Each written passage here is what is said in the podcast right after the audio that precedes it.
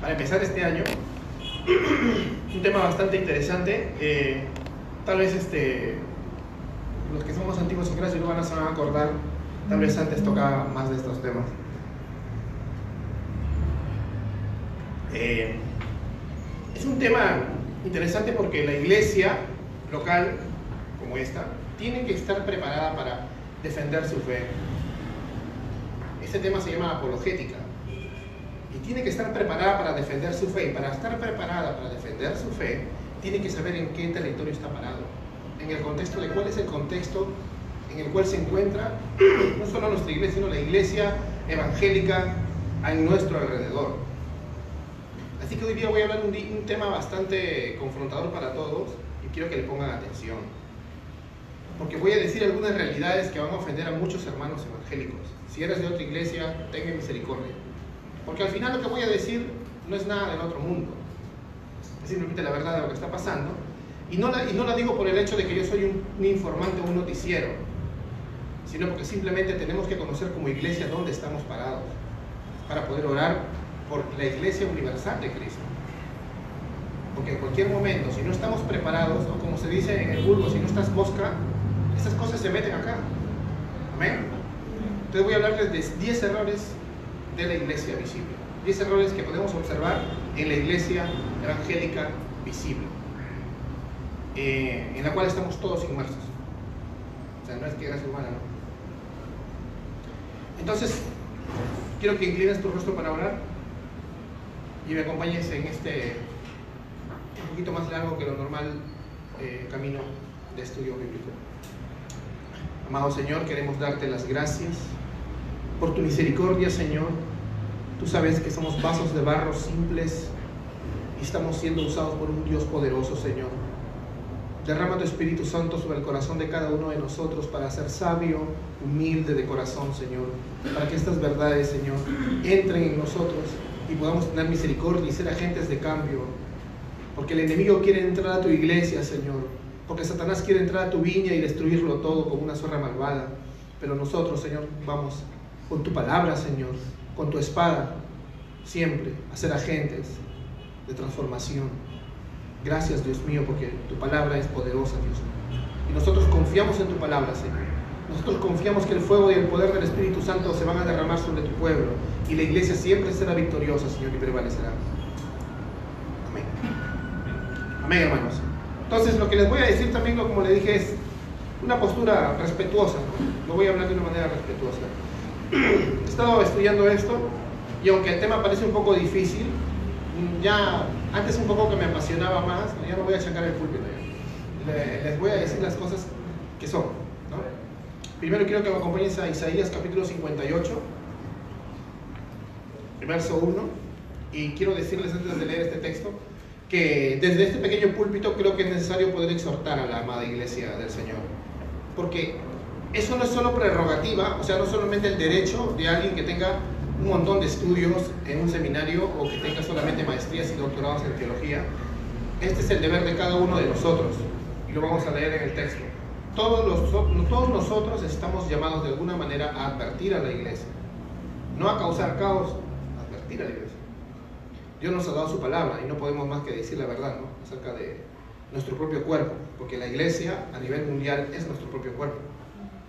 Amén. Mira lo que dice Isaías capítulo 58. Vamos desde el verso 1 al 3.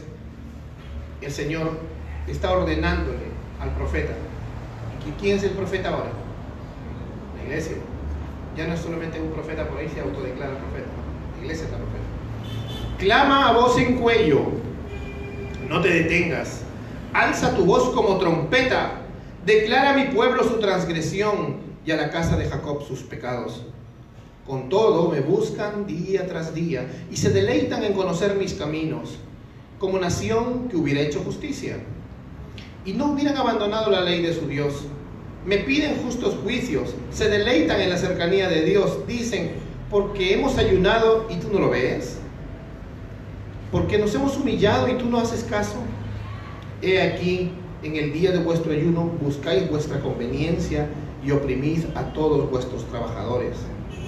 Wow. Está hablándole a un pueblo hipócrita, ¿no? Que aparece, aparentemente quiere a Dios, ¿no? pero luego se queja y dice, pero estoy orando, estamos orando, Señor, ¿no? Tú, tienes que bendecirnos porque nosotros somos tu pueblo, o sea, no te queda de otra, Dios, ¿no? Y estamos orando, ayunando, ¿y por qué no nos bendices? O sea, se queja contra Dios. Entonces, acá, ¿quién es el que está hablando? Dios. Dios le está diciendo al profeta que proclame. ¿Y quiénes son los receptores? Los que se hacen llamar su pueblo.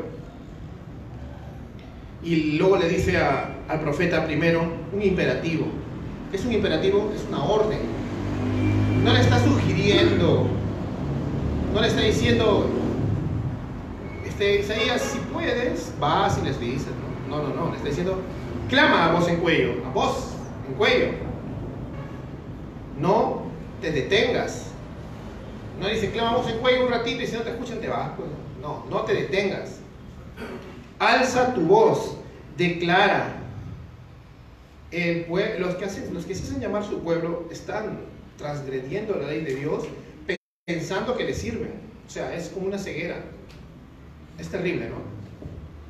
Que ellos creen, están convencidos de que son el pueblo de Dios y están convencidos de que están haciendo las cosas bien. Incluso sus tradiciones o sus costumbres le llaman bíblicas. Pero están haciendo lo malo delante de Dios. Y, es terrible, ¿no? Yo no soy lutero para clavar las 95 tesis en la puerta de una iglesia local evangélica o católica, pero creo que, lo que la intención de lo que hizo este monje alemán en 1517 al clavar sus 95 tesis en una iglesia alemana es buena, en el sentido de que hay que revisar, ¿no?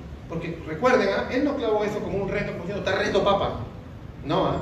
él clavó esas 95 tesis como una forma de llamar al debate, de llamar a la observación. Por eso las clavó. Como diciendo, este, hay que revisar esto, parece que no está bien. Pero el Papa fue el que se le vino en carga un montón ya. Ya Lutero respondió. Entonces, nosotros tenemos que entender que el comienzo de la victoria de la iglesia está en volver a la verdad de Dios, en volver a las escrituras, en volver a lo que Él nos ha enseñado. Y ese va a ser mi primer punto. De los 10 errores que vemos en la iglesia actual, el primero es que la iglesia está negando una doctrina vital. Lo digan o no lo digan. ¿ah? Créeme que hay hermanos tan equivocados que esto lo dicen abiertamente. Otros no lo van a decir abiertamente. Una negación de la suficiencia de las escrituras. ¿Se acuerdan? Este, y está aquí en la iglesia a tiempo, hemos hablado en los últimos años acerca de un lema, es uno de los cinco solas mm, de la reforma protestante, que se llama sola escritura. No es solo escritura, porque solo significa que solamente tú lees tu Biblia y no lees un libro más. La sola escritura significa que la, Biblia es la palabra profética más segura, inerrante, suficiente, y eso es lo que creemos. Sola escritura. Vamos a 2 Timoteo capítulo 3, del 15 al 17. Segunda a Timoteo, segunda carta de Pablo a Timoteo del capítulo 3, del 15 al 17. Y le dice, y le dice así, el apóstol inspirado por Dios a Timoteo, un joven pastor, y desde la niñez ha sabido las sagradas escrituras, las cuales te pueden dar sabiduría, que lleva la salvación mediante la fe en Cristo Jesús. Toda escritura es inspirada por Dios y útil para enseñar, para reprender, para corregir, para instruir en justicia, a fin que el nombre de Dios sea perfecto y equipado para toda buena obra. Hay en este país, hermanos, un caso bien grave, en Sudamérica creo, pero yo voy a hablar de este país porque yo no estoy en Brasil ni en Argentina. Y es la negación vital entonces de la doctrina de la suficiencia de las escrituras. Le voy a dictar unos casos. Un caso. Hay hermanos que creen que ciertas partes de la Biblia son más autoritativas que otras. Para empezar, nosotros creemos que todo esto es inspirado por Dios. Todo el cuerpo, nosotros creemos en algo que se llama la, la inspiración plenaria. Quiere decir que Dios ha inspirado en los originales, tanto en griego, arameo y hebreo, cada una de las palabras que está acá. Era inspirado y tienen un sentido, por algo es un libro, ¿no? Cuando tú lees un libro en la universidad, le, inventas sentidos, te jalan, ¿no? Por estar inventándote conceptos eh, falsos. Ya, pues la Biblia también tiene un sentido. Esto no, es una, esto no son unas centurias de Nostradamus. para que nosotros hagamos nuestra interpretación particular. ¿Te das cuenta? Esto no es el horóscopo. Nosotros tenemos que entender que esto tiene un sentido. Y en este país hay hermanos que creen que una parte de la Biblia es más autoritativa que otra.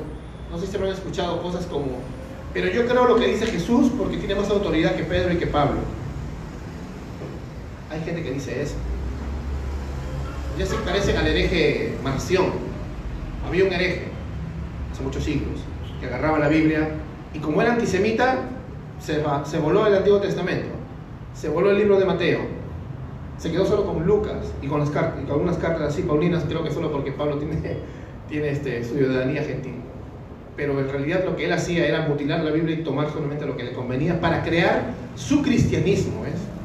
Él estaba creando su cristianismo, pero no era el cristianismo.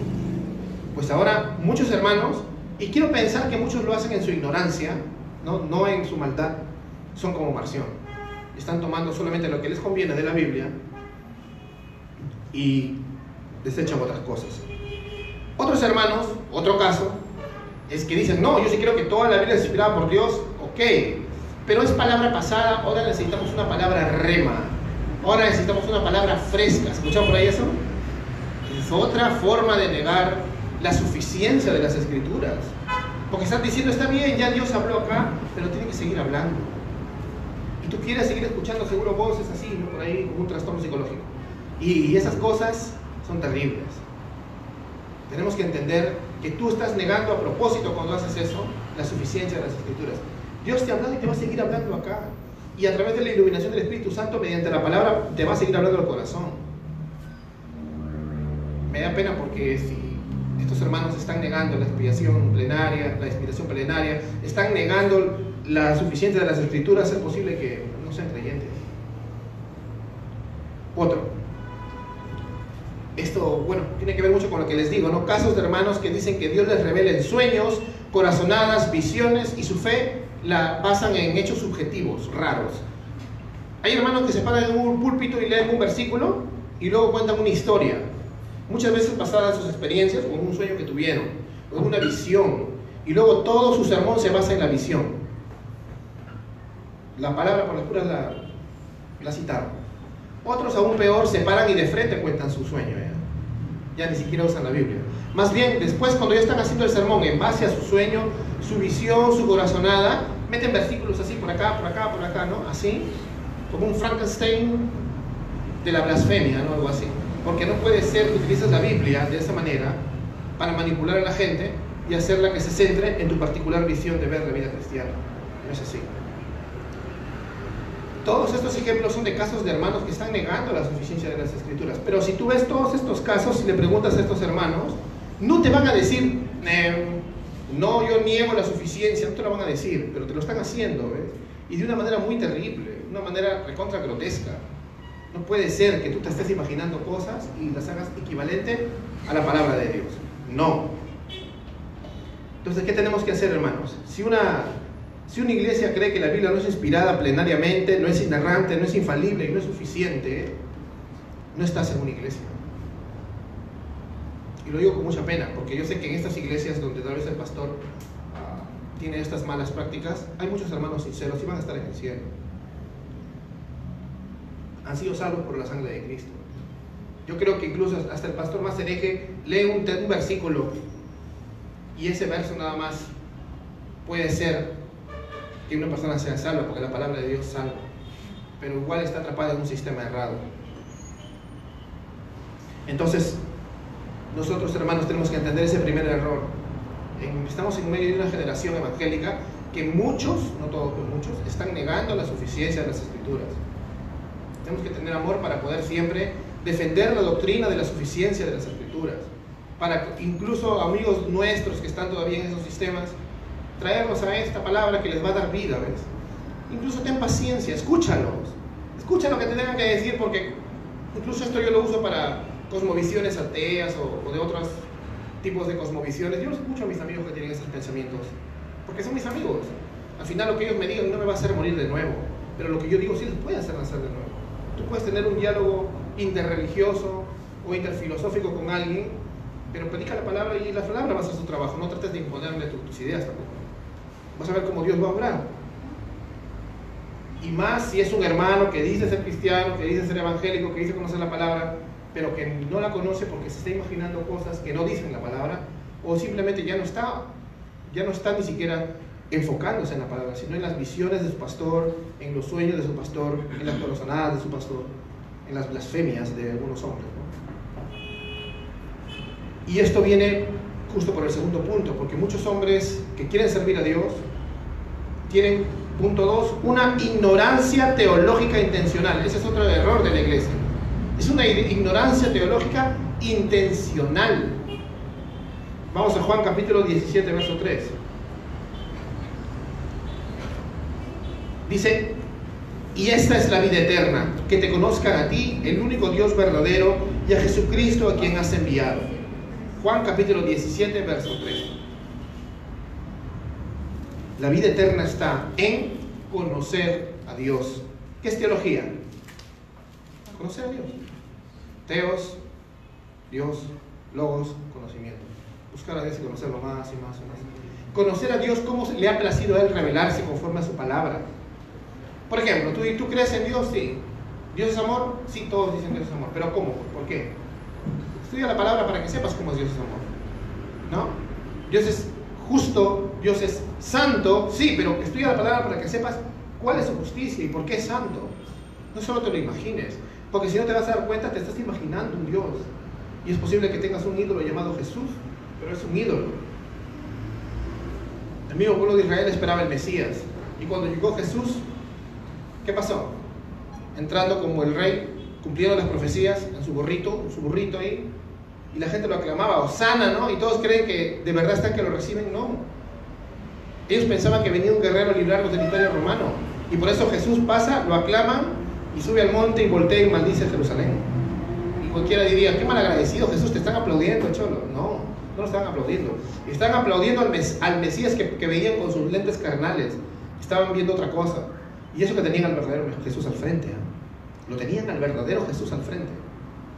Así que hay que meditar mucho en esto. Hay que conocer a Dios como Él se ha revelado.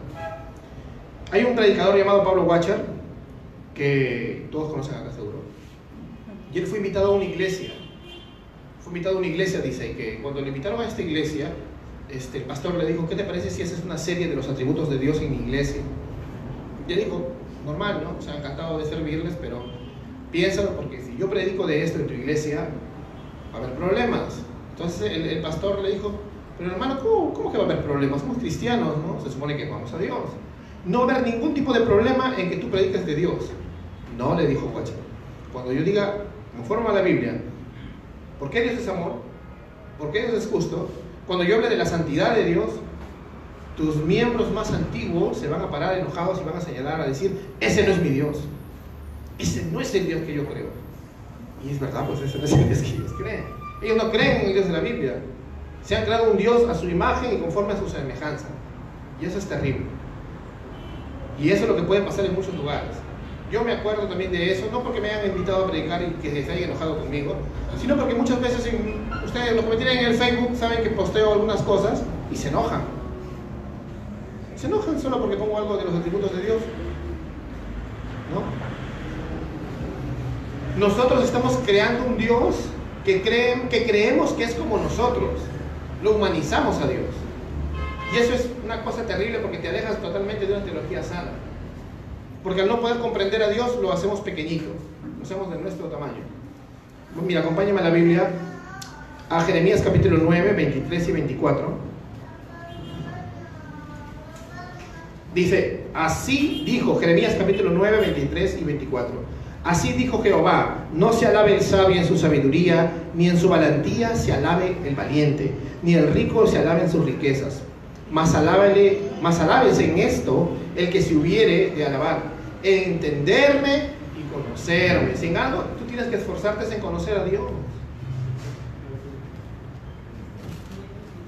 Es tremendo, ¿no? Mira lo que dice el Salmo 50 también. Salmo 50, 21 y 22. El Señor nos va a confrontar. El Señor va a confrontar nuestra realidad. Para que no nos inventemos un diosito y lo hagamos a nuestra imagen y semejanza. Estas cosas hiciste y yo he callado Pensabas que de cierto sería yo como tú, pero te reprenderé y las pondré delante de tus ojos. Entended ahora esto, los que olvidan que Dios, no que olvidan de Dios, no sea que os despedace no haya quien os libre. El Señor estaba exhortando no a los paganos, ¿ah?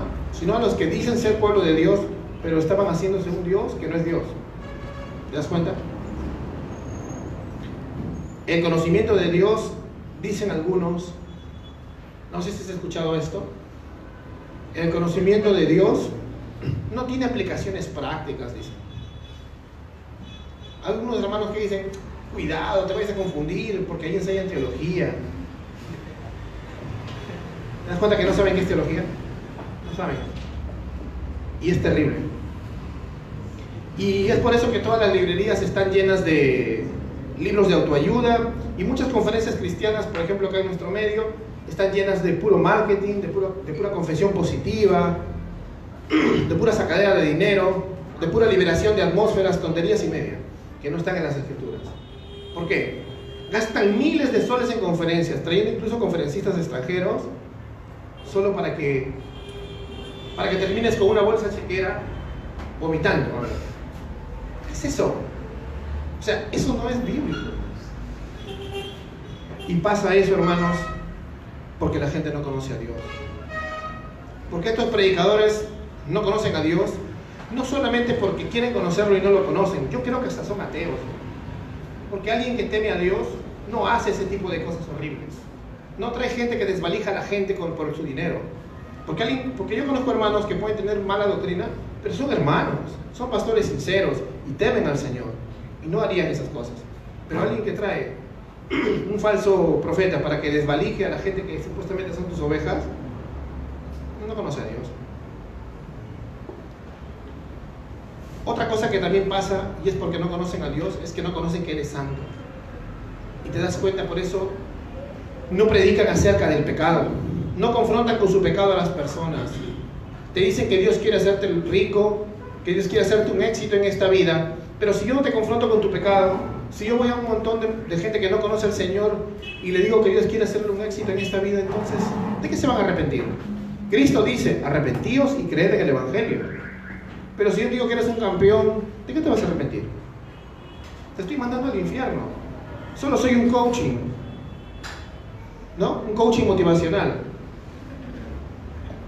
Y yo no digo que puedas ser tú el mejor en las ventas, porque se puede. ¿eh? Yo he trabajado en ventas más de 15 años. O sea, puedes hacerlo. Esfuérzate, trabaja duro y eres el mejor en, todo, en el área que Dios te ponga. Y está bien que lo hagas porque tienes que demostrar la gloria de Cristo en la responsabilidad de tu trabajo, ¿no?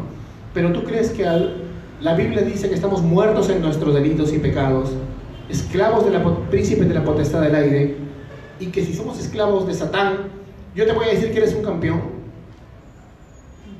Espiritualmente no puedes, ¿ves? Podrás secularmente, hasta un ateo puede hacerlo, una persona que no conoce a Dios, un budista puede ser el más grande vendedor de acá de Trujillo, no hay problema. Mérito a su trabajo. Dios hace llover sobre justos e injustos. Pero para la salvación del alma, ¿tú puedes? No puedes. Entonces yo no puedo mezclar esto con, con la fe. Y están haciendo eso, mezclando ese marketing antropocéntrico, o sea, humanista, con la fe, con tal de captar gente y quitarles una tajada de su sueldo. Lamentablemente es para eso. Entonces, como no conocen a Dios, inventan una religión mística, emocional, psicológica, y llena matices paranormales, yo no digo espirituales, y le llaman cristianismo. Y le sacan dinero a la gente, e indulcen a la gente a falsos dones y manifestaciones que más parecen trastornos mentales. Es la verdad, porque no es normal. Porque siempre hubo gente que no conoce a Dios dentro de los que se hacen llamar cristianos, hermanos.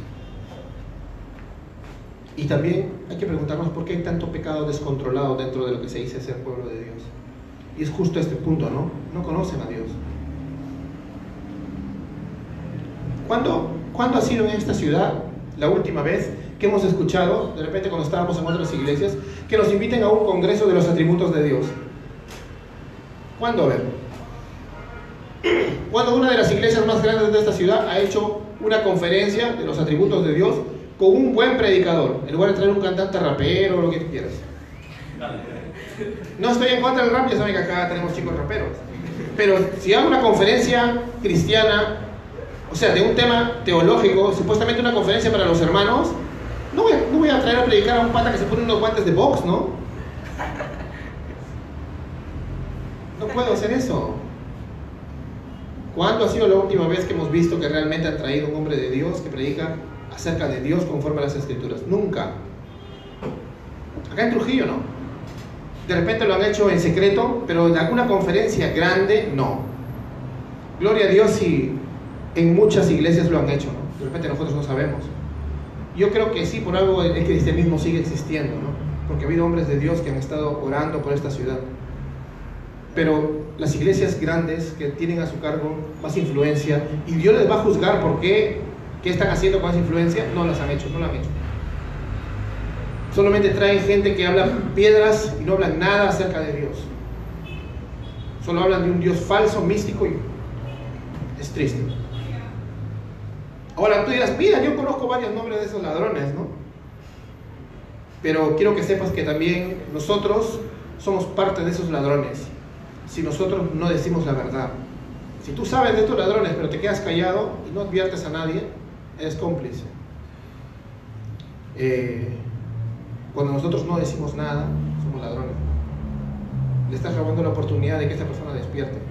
No quiero que te conviertas como esas páginas lucha contra la apostasía, no, no, no. Sino que cuando conversas con tus amigos, ¿no? Te dicen, ah, venir el apóstol tal, estoy emocionado. Tienes que tener mucho tino, amor, ora por él. Como dice 2 Timoteo, del 24 al 26, el siervo del Señor tiene que ser amable para con, todos, con todos. ¿ah? Y corregir, dice, o sea, no te quedes callado pero con mansedumbre, o sea, con humildad, con mansedumbre. Quizá Dios le conceda el arrepentimiento y lo suelte del lazo del diablo el cual está atado, porque ese hermanito está atado. ¿Cómo pues es posible que no sea hermanito? Entonces, si tienes misericordia de un hereje, con más razón tienes que tenerla de los hermanitos. Entonces, corrige. El cristianismo histórico era un cielo plagado de estrellas pero ahora me pregunto, ¿dónde están esas estrellas que en ese, en ese tiempo, ¿no? si tú lees siglo 1, 2, 3, 4, siempre ha habido herejes, ¿ah? siempre ha habido herejes, siempre ha habido personas que blasfeman el nombre del Señor, siempre ha habido pastores de renombre que traicionaron el nombre de Cristo y siempre ha habido gente que los apoya. Pero en medio de esas tinieblas siempre brillaban las estrellas. Pero a veces me asusta en Trujillo, ¿dónde están las estrellas? Están desapareciendo.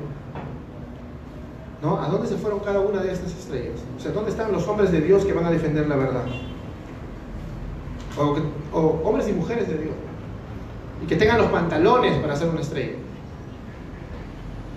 ¿Por qué tenemos miedo de hablarles a los demás cristianos de estos temas? O de la impiedad que hay en una iglesia. Mm, a veces este, me da miedo a mí también pensar pero que la ignorancia puede, pueda ser la que venza en Trujillo, ¿no? La ignorancia tenga victoria en medio de nosotros. Yo tengo, y ustedes también saben, aquí en Gracia Urbana tenemos una cosmovisión optimista. Sabemos que Dios va a conquistar la tierra, pero Dios va a conquistar la tierra a través de nosotros. Y parte de esa conquista está en decir la verdad. Y si tú tienes miedo más a los hombres que a Dios, entonces es posible que seas cómplice y no seas creyente tampoco. Porque un hombre de Dios, una mujer de Dios, dice la verdad. Dice la verdad. ¿Por qué tanto miedo quedar mal con los falsos? ¿Por qué tienes miedo de quedar mal con los falsos? A ver. ¿Por qué tendrías miedo de decir la verdad cuando hay una denominación corrupta? ¿Por qué decir, no, ese no es mi estilo, yo mejor no digo nada? Es el estilo de Jesús. Es el estilo de Pablo. Es el estilo de Pedro. Es el estilo del Espíritu Santo que inspiró esta, esta palabra. Él inspiró la Biblia, pero no es tu estilo. Entonces tú no eres del Espíritu Santo. Entonces date cuenta de lo que, de lo que dices, porque por, cuidarte las espaldas, por cuidar tu buena reputación delante de los lobos, es posible que tú seas uno de ellos. O un lobito, digamos, porque te está apoyando el lobo grande. Eh, la ignorancia de quienes se venden ante las doctrinas falsas, como la negación de la Trinidad, porque hay gente que se vende ante los que niegan la Trinidad y los consideran todavía hermanos y con amor tenemos que corregirlos porque esta doctrina es básica. Y si tú niegas la Trinidad, tú eres creyente. Las doctrinas recientes, pesimistas, fatalistas, en las cuales hay muchos hermanos. La negación de la suficiencia de las escrituras, que ya vimos que es grave. Llaman más la amistad y compañerismo con la mentira. Es posible que estén condenados porque ponen un sinfín de excusas. Parece que no supieran qué es la iglesia del Señor. Parece que no supieran cuál es el concepto de iglesia. Y es el punto 3 una ignorancia de lo que es una iglesia. No saben qué es el Evangelio, por tanto no saben qué es una iglesia. No puede ser que las iglesias no estén enseñando algo que es vital, que se llama disciplina bíblica. La mayoría ven la disciplina como un castigo. No sé cuántos han estado en otras iglesias y tenían miedo porque si confesabas al pastor te iban a castigar. Y la disciplina, hermanos, no es un castigo, es una restauración una restauración. Cuando te dicen, por ejemplo, he caído y no te sientas del ministerio, no es porque te quieran fastidiar, es porque te estamos restaurando, porque queremos que te enfoques en tu vida espiritual antes que vuelvas a servir, nada más. No es un castigo. No es que, ay, me enojé contigo porque hiciste esto, pan, te voto. No. Pero lamentablemente eso es lo que creen los evangélicos, la mayoría en las iglesias. Y eso crea mucho, muchos casos raros también, porque crea hipocresía. Hay muchos jóvenes que tocan, por ejemplo, así como los chicos acá en la adoración, caen en pecado y no le dicen al pastor porque si no me van a sentar y qué van a decir de mí, dicen. No ven que como siempre están públicamente al frente y no, no quieren confesar su pecado. Y el que, no, el que cubre su pecado no prosperará. No va a crecer espiritualmente si él cubre su pecado. Entonces no puede ser. Les voy a contar unos casos. Por ejemplo, yo conocí en esta ciudad un caso ¿no? de nula consejería. Un caso terrible, donde en una iglesia donde si tú caías, ya te iban a restaurar. Primero te castigaban públicamente, todos te miraban como un leproso, y después el pastor te encargaba a otro pastor para que tu consejería sea esta. Tú llenabas tu devocional diario y tenías que mandarle una foto por WhatsApp para que vean que lo has hecho. Ya, es tu, esa es tu disciplina. Hasta que el pastor se le ocurra soltarte.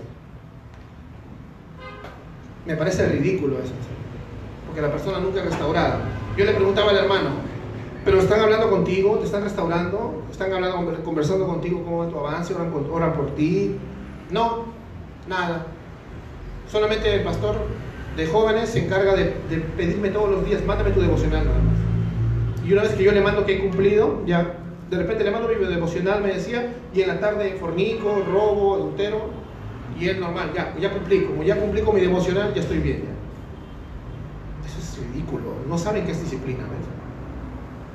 Otro caso, por ejemplo, la mala aplicación de la mala disciplina. Si bien la mala disciplina está mal, tampoco la aplican bien. Por ejemplo, este, otro caso que conocí fue que el hijo de un pastor estaba que tenía fornicación con una chiquita de menor de edad y el pastor se enteró y al mismo tiempo, simultáneamente, otro chico también, que también estaba en la adoración de esta iglesia, cayó en solamente darle un besito a una chica que no era su novia. Pero lo vieron los hermanos en un parque y se armó un escándalo. O sea, más el escándalo era por el chico del besito que por el hijo pedófilo del pastor. Pero ¿qué pasó? Le pusieron seis meses de disciplina al chico del parque y al hijo del pastor le pusieron uno pero luego se lo rebajaron a una semana. El, líder de la música era un chico piadoso de esta iglesia. Fue a decirle al pastor, pastor, no puede ser que le, le, rebajen a su hijo tan rápido la disciplina. Y él le dijo, tú no te metas, ya Dios lo va a restaurar, ya Dios verá. Tú déjame a mí déjalo que toque. Eso se llama nepotismo y significa que esa iglesia no conoce la disciplina, ¿ves? Porque si el pastor conociera la disciplina, lo hubiera disciplinado a su hijo. Si el pastor amara a su hijo, lo restauraría, ¿no? No, lo deja en su pecado. Lo deja que se pudra en su pecado. Otro caso que conocí también, algo parecido igual, pero esta vez fue otra cosa. La cosa es que le encubrieron al hijo del pastor, le encubrieron la disciplina. Y también cosas así parecidas he visto, pero no con el hijo del pastor, pero con hermanos de familias que son amigos del pastor. ¿no? Cuando una iglesia es muy grande, algunas familias son de, amigas del pastor y le, cuidaban las espaldas a sus hijos. De repente porque tienen un diezmote y no quieren que se les vaya. ¿No? Eso también está libre, ¿no? Cae eh, el hijo del, hermano Juanito, Pero como es amigo del pastor y es un hombre de mucho dinero que diezma un montón, se le perdona. Pero cae el hijo del hermano Pepito, el hermano Pepito no tiene mucho dinero, su hijo es estudiante, todavía no aporta a la iglesia, así que ahí sí lo, lo disciplinan. Mal todavía. Porque no digo que no lo deban disciplinar, porque si ha caído se le tiene que disciplinar, pero no hay justicia. No, es, no hay equidad. Eso es maldad.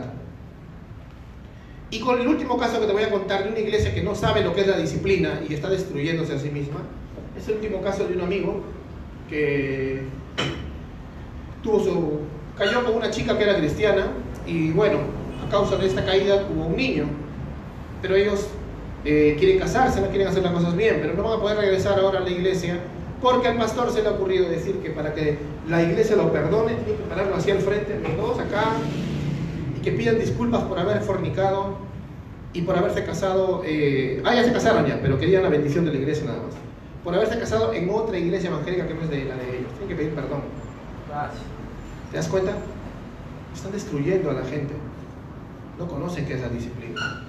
No conocen qué es la disciplina formativa, o sea, la en la cual estamos bajo, todos estamos bajo la disciplina formativa exhortándonos unos a otros, consolándonos unos a otros, enseñándonos unos a otros. Y la disciplina correctiva, que es la que te comento, la restauración del caído, no conocen ellos eso. Y lo peor es que no estoy hablando solo de iglesias de la prosperidad, sino hasta iglesias buenas, aparentemente históricas. Y eso hacen. Entonces no puede ser también otro punto acerca de la iglesia, aparte de la disciplina, no puede ser que no enseñen una eclesiología bíblica, al margen de los sistemas de gobierno. Las iglesias se manejan como un rancho del pastor, ¿no? El pastor es infalible, es un papa que hace lo que le da la reverenda gana.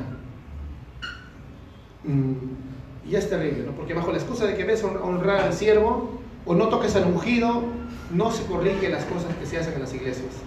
Es terrible, ¿verdad? ¿Cuántas veces hemos escuchado eso, no?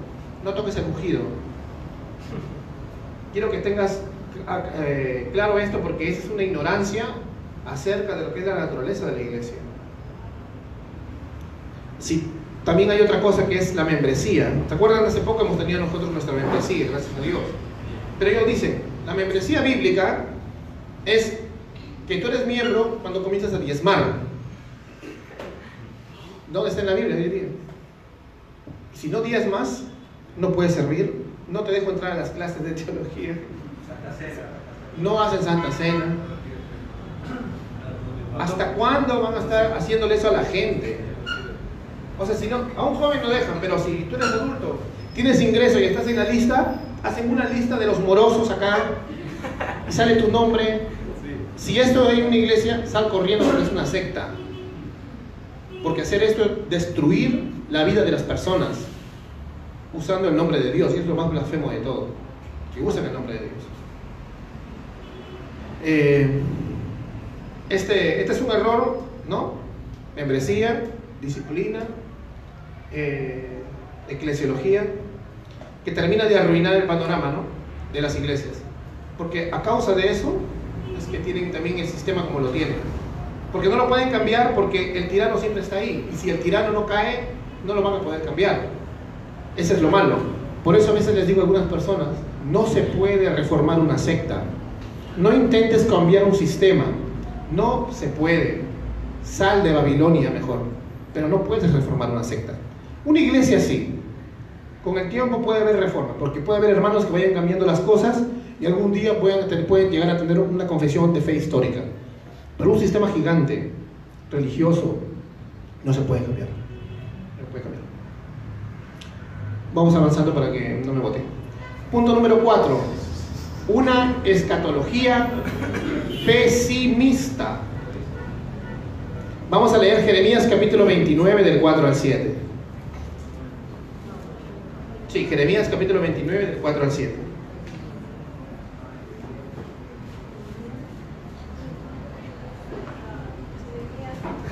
Capítulo 29 del 4 al 7. Así dice el Señor de los ejércitos, el Dios de Israel, a todos los desterrados que envié al desierto de Jerusalén, a Babilonia.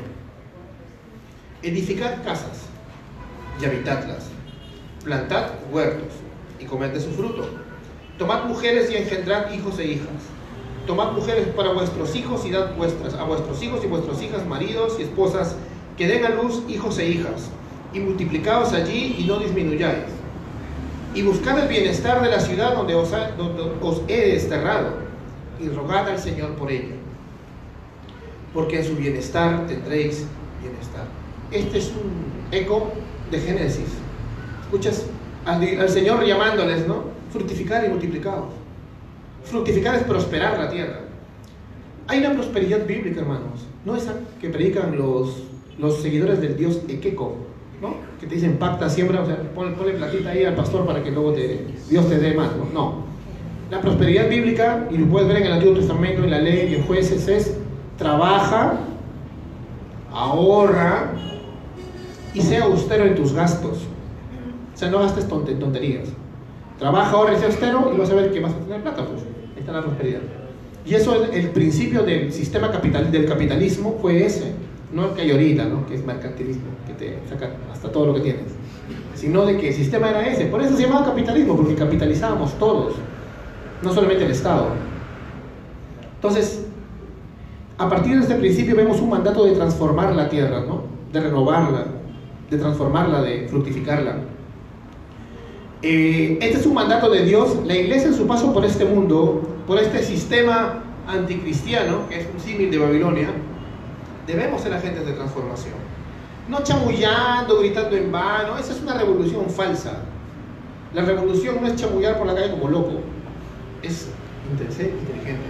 Y ser inteligente es volver a las escrituras, empezando por nuestra iglesia, plantar iglesias bíblicas, con una cosmovisión de transformación. Que, que sea el Evangelio quien ilumine los corazones de las personas. Hermanos, no estamos predestinados al fracaso. La iglesia no está predestinada a irse en un rato secreto por ahí. La iglesia no está predestinada a que esto se convierta en Corea del Norte y que nos maten a todos. La iglesia está predestinada para la victoria. Tampoco está predestinada para la derrota, pero en el último minuto llega Jesús y nos salva. No, la iglesia está predestinada para la victoria. Y Jesús vendrá en gloria. Ahora, ¿vamos a ser una generación que tenga victoria? ¿Vamos a dejar que Dios se glorifique con nuestra generación? ¿O vamos a ser una, una generación más de las que permitió la derrota? Una generación más de los, que, de los que permitieron que la visión anticristiana del mundo se apodere del mundo. ¿Cómo está creciendo ahorita la visión anticristiana? ¿Te has dado cuenta por todos lados? Y cada vez que se levanta algún conservador, ¿cómo se enojan todos? Quiere que se levante alguien perfecto, no lo va a hacer. Pero nosotros tenemos que estar velando, siempre orando, para que Dios prevalezca sobre esta generación. Es un mandato, hermanos. Nosotros eh, tenemos que entender que de la paz que nosotros vamos a construir a través de la oración y de la evangelización y de la transformación y de la influencia, va a depender la paz de nuestro país. Y eso es lo que tenemos que tener claro. El texto de Jeremías entonces nos, nos muestra una repetición del mandato de Dios a Adán, es decir, de mejorar la tierra. Pero mira, si tú estás esperando que te mueras, un rato secreto, tú estás esperando cualquier cosa así, entonces no, no vas a avanzar. Vas a estar metido debajo de tu cama esperando que, el Señor te lleve. El arrebatamiento, es bíblico, pero es en el momento de la segunda venida de Cristo, no antes. Así que mientras estés acá vivo, tienes que luchar por tener una visión como la de la Biblia, es decir, optimista. Mientras tengamos una visión falsa de lo que es la santidad o de lo que es este ser espiritual, o sea que creemos que el ser espiritual es un pata que está flotando por ahí y luego uh, se mete debajo de su cama, ¿no? no hace nada. Me aíslo de todo, porque todo es del diablo. Mientras tengas esa mentalidad, no hay transformación, ¿ves? porque nosotros somos luz y sal. La sal servía para, en ese tiempo, para conservar, para mantener las carnes no putrefactas. Este mundo, por su gracia común, Dios ha usado a la iglesia para mantener al mundo estable. Si no, ya no habría ni mundo ya. Entonces tú eres esa sal. Y justo lo que les decía, una ignorancia en cuanto a la santidad. Punto número 5. Hebreos capítulo 12, verso 14. Buscad la paz con todos y la santidad sin la cual nadie verá al Señor. Oh, es de temer conocer hermanos, es, de temer en serio. da miedo conocer hermanos que creen que la santidad es un conjunto de reglas y cosas que uno tiene que cumplir para ganarse el cielo con sus obras. O que podemos hacer méritos al menos delante de un Dios santo. ¿no? Buscan ganarse el cielo o mantener su salvación con obras, para no perderla, dice. ¿Confiando en qué? En sus obras. Ellos dicen que confían en Jesús, pero mentira, confían en sus obras. Porque mientras están portando bien, se sienten seguros. Significa que la confianza está en sus obras, no en la, obra conclusa de Cristo. Se confían eh, en lo que no comen, estamos confiados en lo que no veo, confío en lo que no bebo, confío en lo que no como, me confío en que no me visto así, ¿no? Me confío en que no bailo así, en que no escucho tal música, ¿no? O sea, su seguridad no está en la obra concluida de Cristo en la cruz, sino en lo que puedan hacer externamente. Ellos no lo van a, no lo van a aceptar, pero es así. Ese es, el, ese es el fin de la lógica de estos hermanos.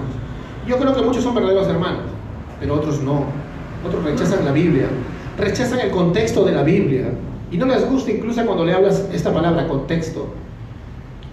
Porque ellos quieren agarrar la Biblia, como hablamos en el punto 1, y usarla como el horóscopo. Y cuando les muestras que la Biblia es un libro que tiene un sentido, se enojan porque les estás mostrando que el verso que ellos usan lo han sacado de contexto para decir una cosa que no dice Dios. Y no se dan cuenta que cuando tú haces eso, justo lo que te acabo de decir, le haces decir a Dios algo que no dijo. Estás poniendo palabras en la boca del Señor, lo cual es blasfemia. Dios en su misericordia puede perdonarte esa blasfemia.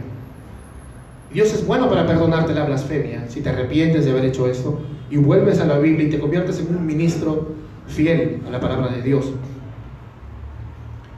Lo peor es que hay algunos que no quieren ni arrepentirse de su blasfemia y volver a la Biblia, sino que se hacen llamar todavía predicadores de sana doctrina, todavía dicen.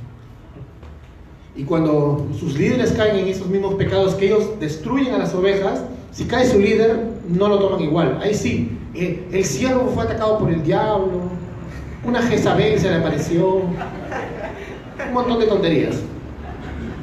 No es justo, ¿ves? Los blindan como una mafia. ¿Es ético? No. Es un síntoma de la cosmovisión anticristiana de este mundo metida en la iglesia en medio de los más legalistas todavía. No es posible, ¿verdad? Esa es una parte terrible, porque ese es el extremo del legalismo hipócrita. Porque, bueno, fuera que fueran hermanos legalistas, pero al menos consistentes con lo que dicen, ¿no? Porque sí los hay. Pero no, la mayoría no es así, son hipócritas. Hay otro extremo ahora, que no es el legalismo, que se llama antinomianismo. Antinomiano viene de una raíz que es anomos, anegación, nomos ley en griego. Significa de que gente de que dice que está bajo la gracia, pero no le importa la ley de Dios. Sacando de contexto Romanos 6 del 12 al 14, donde nos muestra todo lo contrario. Eh, ellos creen en una gracia que no transforma, confían en una gracia que no cambia. Ellos creen que cuando ya estás bajo la gracia puedes hacer lo que te da la reverendísima gana. Y no es así. Porque Ezequiel capítulo 36, del 26 al 36, vemos que el Señor cambia nuestro corazón. Y nos saca el corazón de piedra, insensible a su llamado, insensible al arrepentimiento, y nos pone uno de carne, un corazón vivo para Él. Pone su espíritu dentro de nosotros hace que andemos en sus estatutos. En medio de nuestros errores, la gente que está alrededor va a ver que somos como el huerto del Edén, dice, en medio de las ciudades derruidas. O sea, el que es salvo hay un cambio. No existe la gracia que no transforme. No te digo, hermano, que para que te sientas mal esto, para que digas, oh, he caído ayer, de repente no me he transformado. Dios, no, porque por algo te estás arrepintiendo. La gracia hace que tu corazón se sienta mal. Pero el cara de palo que no le importa nada, ¿no? El que vive, ya estoy bajo la gracia, hago lo que quiero. Encima lo exhorta, dice, sal acá legalista, yo estoy bajo la gracia. Ya, ese es el, el que está en problemas. Entonces, hay que entender que nosotros tenemos un lema también que lo tienen otras iglesias, que es ven tal como eres, ven, ven tal como eres, pero también debemos decirle, nunca más serás el mismo. Porque de venir, ven tal como eres. Porque si tú no le dices a la gente, ven tal como eres, le tendrías que decir, cambia y después ven. Y no es así, ¿ves? Dios quiere que vengas tal como eres, pero arrepentido. Y una vez que vengas, Él te va a transformar de una manera progresiva, se llama la santificación, y no vas a volver a ser el mismo. Pero no te mientas que estás bajo la gracia si no puedes luchar contra el pecado. Y peor es que si no quieres hacerlo. No te mientas. En medio de tus errores y caídas tú debes odiar lo que Dios odia y tienes que amar lo que Dios ama.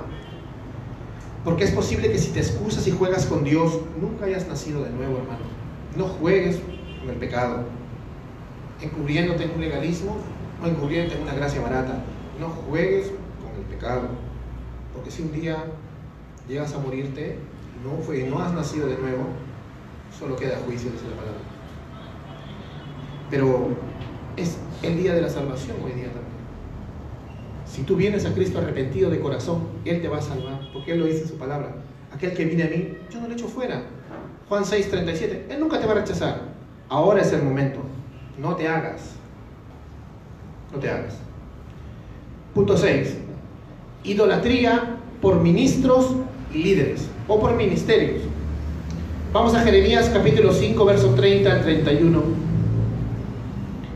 Todos los puntos que estamos tocando tienen un punto en común que es que no conocen a Dios. Si conocieran a Dios no habría estos errores. Si conocieran la palabra no habría estos errores. Si conocieran a Dios amarían su palabra y no estarían buscando revelaciones extras que los llevan a estos errores. Jeremías 5, 30 al 31. Algo espantoso y terrible ha sucedido en la tierra. Los profetas profetizan falsamente, los sacerdotes gobiernan por su cuenta. Y a mi pueblo así le gusta. ¿Qué haréis, pues, al final de esto? Wow. Mira, los sacerdotes gobiernan por la cuenta de los profetas, ¿ah? No dice por su cuenta, porque en el original es como si dijera, los, los profetas profetizan falsas doctrinas y los sacerdotes se guían de ellos, algo así. En la madera creo que algo parecido. Yo estoy leyendo en las Américas. Eso es un gran problema. Que lo vemos parecido ahora, ¿no? Los falsos profetas, los ministerios blasfemos, inventan un montón de falsas profecías, inventan un montón de falsas doctrinas, no históricas, no bíblicas, y muchos pastores se guían por esto, ¿no? hasta aquí, hasta pagan por cobertura, no si han visto. Hay un conocido predicador que cobra que 50 mil dólares por su cobertura, imagínate. Es terrible, ¿ves? Y lo peor es que a la gente que dice ser pueblo de Dios le encanta que le roben, que le mientan, que blasfemen. Hasta incluso los que se dan cuenta que está mal no dicen nada, cobardes. Y dicen, no toques el ungido. O sea, los que dicen ser pueblo de Dios les gusta, como dice acá el texto. ¿Qué haréis cuando llegue el fin? Parece una pregunta retórica parecida a la de Cristo, ¿no? Que le decía a los fariseos y a sus seguidores, ¿quién nos librará del juicio del infierno? ¿Quién te va a librar? ¿Tu pastor te va a librar? ¿Tu apostolito te va a librar? ¿Tu falso profeta te va a librar? Si no te aferras a Cristo y a su palabra, estás frito. Como les dije a veces, eh, es que algunos cambian la idolatría, ¿no? Cambian a la Virgen María por Cash Luna siguen siendo idólatras. Y si un día destruyeran el culto mariano de la tierra, seguirían, buscarían otro ídolo. Y si un falso profeta de tu elección cae, caería en su ministerio y serían las noticias y ya cayó para siempre, me cambio de falso profeta. Porque sigo siendo idólatra. La idolatría no se vence destruyendo a los falsos o a los ídolos, sino con la palabra de Dios, con el Evangelio, destruyendo la idolatría del corazón. ¿Cuántos de nosotros hemos sido idólatras de los seguidores del falso? El Señor es el que te ha sacado de ahí. ¿no? no has necesitado ir a meterle un balazo al falso. Más bien debes tener misericordia porque segunda de Pedro dice que su condenación ya está marcada. Ya. Deberías tener misericordia. No, no enojarte. Entonces ese punto hay que tenerlo claro. Estamos viviendo una generación cuyo uno de los errores es idolatría a ministerios y a ministros. Hay un canal bien conocido también acá donde llamas y cada llamada cuesta 8 dólares, Y, te dice que va a haber sanación en toda Iberoamérica cuando llamas. Y nadie se sana. ¿ya? Y esto de aquí es terrible porque eh, mucha gente dice, sí, yo sé que hay malos predicadores, pero a mí sí me gusta porque hay, hay, hay cosas de edificación. A mí no me edifica que le roben a la gente, en serio. Si hay un vaso de agua, tú te lo tomas, ¿no? Un agua cristalina muy rica te la tomarías. Pero si yo le echo una gotita del popó de mi gato, no te la vas a tomar. A pesar que es el 99% de agua y una gotita nomás del, del gato, no te la vas a tomar porque ves, da risa pero también da asco, ¿no? Es grotesco. Ya pues, así de grotesco es cuando tú ves ese canal. O cuando dices, yo escucho ese predicador, pero escucho algunas cosas que me edifican nomás. Saco lo bueno. ¿Qué vas a sacar lo bueno de un vaso de agua con, una gota de popó? ¿Qué vas a sacar? Eh, la realidad de examinarlo todo y retener lo bueno es en el contexto de los que estamos dentro de la ortodoxia. Yo puedo escuchar a un pastor que cree en el dispensacionalismo del rapto, pero es un buen pastor como Luis Carballosa o John MacArthur. Y sí examino todo, ¿ves? Normal. Pero yo no voy a escuchar a, este canal o a un predicador falso y decir que puedo sacar lo bueno. No puedo sacar nada bueno de él. ¿Te das cuenta? La verdad, si está manchada ya no es verdad ya. Es una, una mentira disfrazada. Para acelerar, porque me dice que me quedan 100 minutos nada más. Este, número 7. Un cristianismo inclusivo con la corrupción a nivel nacional. Este es otro punto en el cual tenemos que tener en cuenta. Nosotros vivimos en una generación donde te vas a decepcionar muchas veces porque vivimos en un cristianismo inclusivo con la corrupción. Muchos pastores, incluso de sana doctrina, están en fraternidades, en asociaciones, en grupos, donde hay un montón de adúlteros y no dicen nada. Ah, no hay problema eso. Hace poco me di cuenta que hasta había algunas asociaciones de pastores que tenían adentro al famosísimo ladrón Santana, ya todos lo conocerán, ahí estaba. Si no explota este escándalo, no lo sacan. Y varios seguro ya sabían de sus cosas. No me consta, dicen. No, a mí no me consta. En el infierno no te va a constar. Por vendido. Porque teniendo en el papel tal vez una doctrina no, no, no loca como estos dementes, no dices nada, te vendes. En aras de una falsa paz ecuménica, el ecumenismo cristiano histórico, no el falso, es bueno. Es decir, el compañerismo. El compañerismo con hermanos dentro de la fe cristiana es bueno. Pero yo no voy a tener compañerismo con un falso lobo y lo voy a meter a que contamine a los demás pastores, ¿no? No. También eso significa que que, hay que tener permisibilidad con las falsas doctrinas para poder aceptar esto.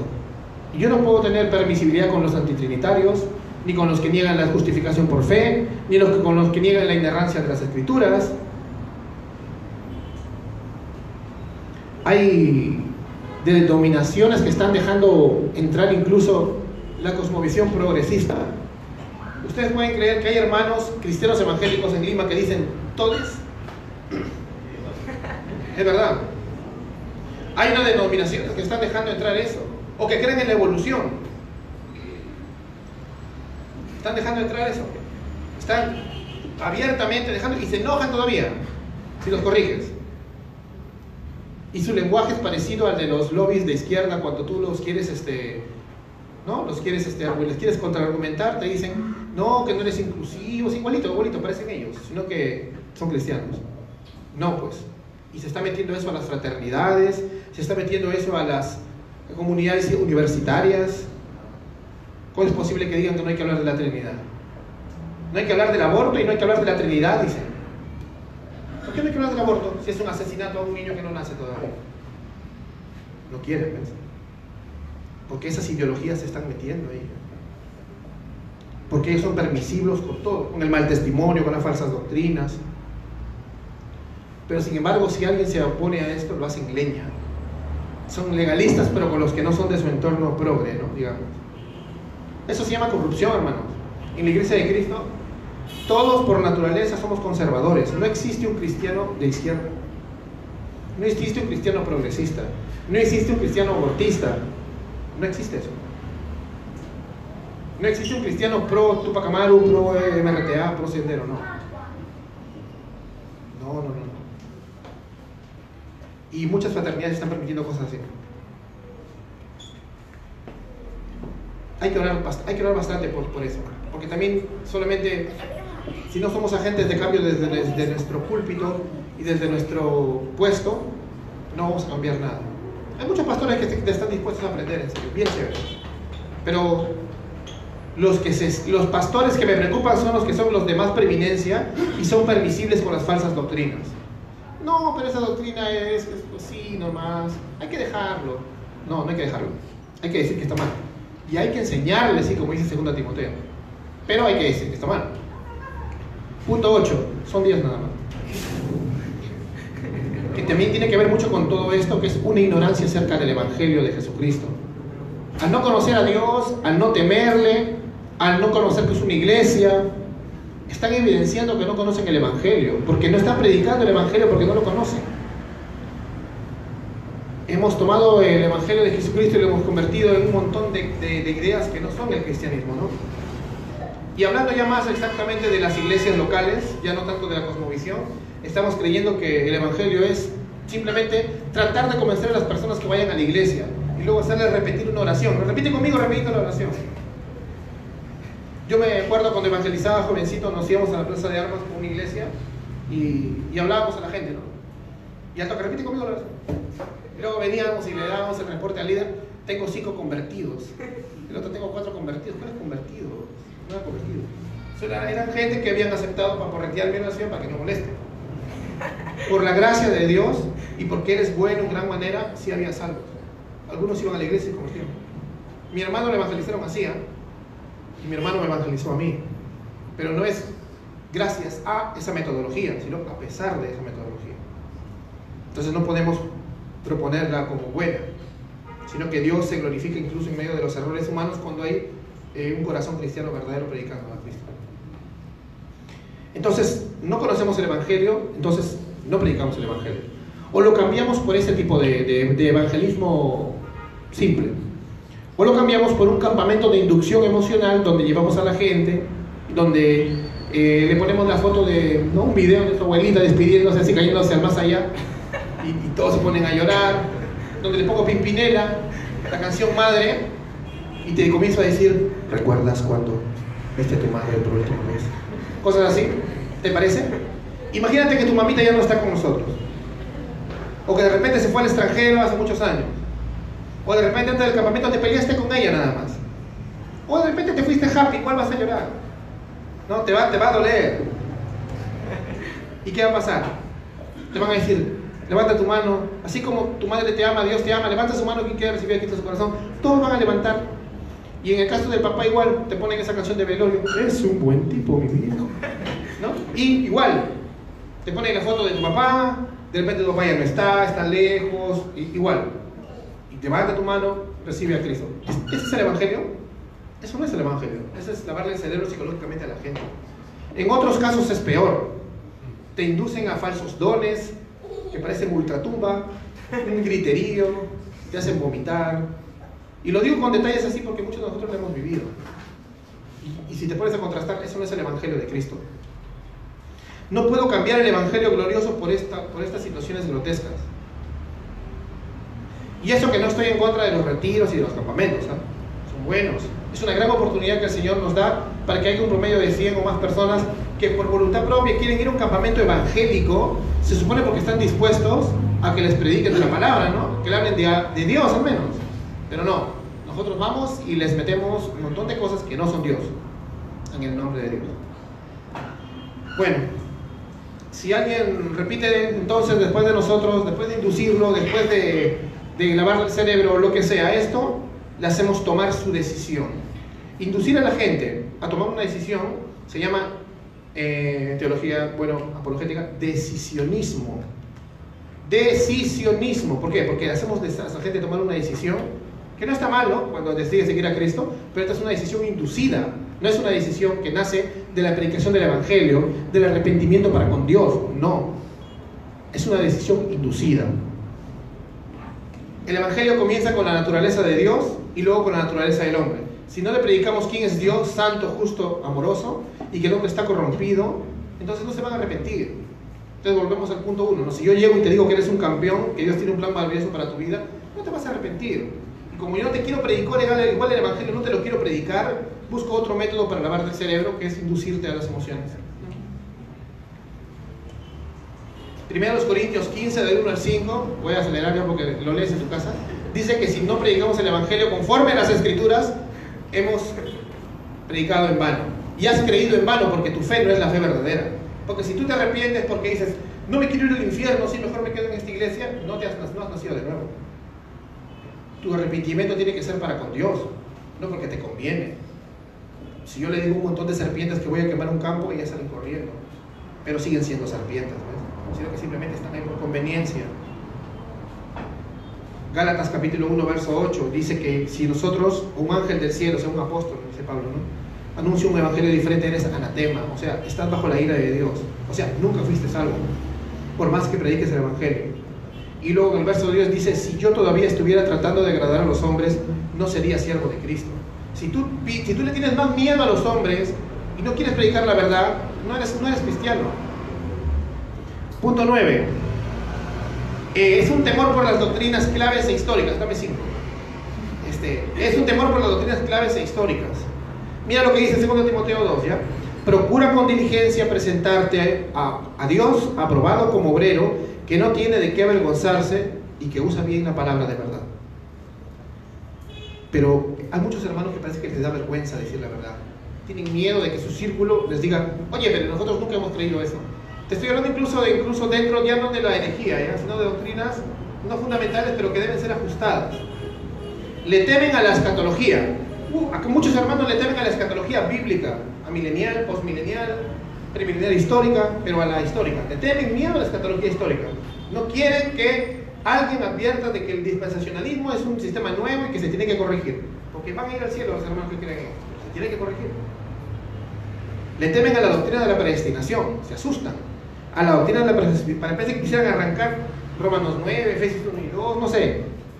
Quieren hacer eso de la Biblia. Quieren, quieren imitar a Marción y, y arrancar un montón de la Biblia. Le temen a la doctrina de la seguridad de la salvación. Incluso argumentan de que eh, no, la salvación se pierde porque si no los hermanos se van a hacer lo que quieran. No, no van a hacer lo que quieran. Lo que pasa es que tú eres un holgazán, que no estudias la regeneración, que la justificación, que la santificación, para que enseñes a tu iglesia y no hagan lo que quieran. Eso es lo que pasa. Tienes que estudiar. Le temen a la depravación total. Le temen a decirle la verdad a los hombres de que están totalmente caídos y que tienen que repetirse. Y por eso inventan toda la inducción que inventan. Hermano, si eres pastor o si eres un hermano acá, no le temas a la palabra, sé sincero con Dios. Si Dios te dice A, es A, no es B.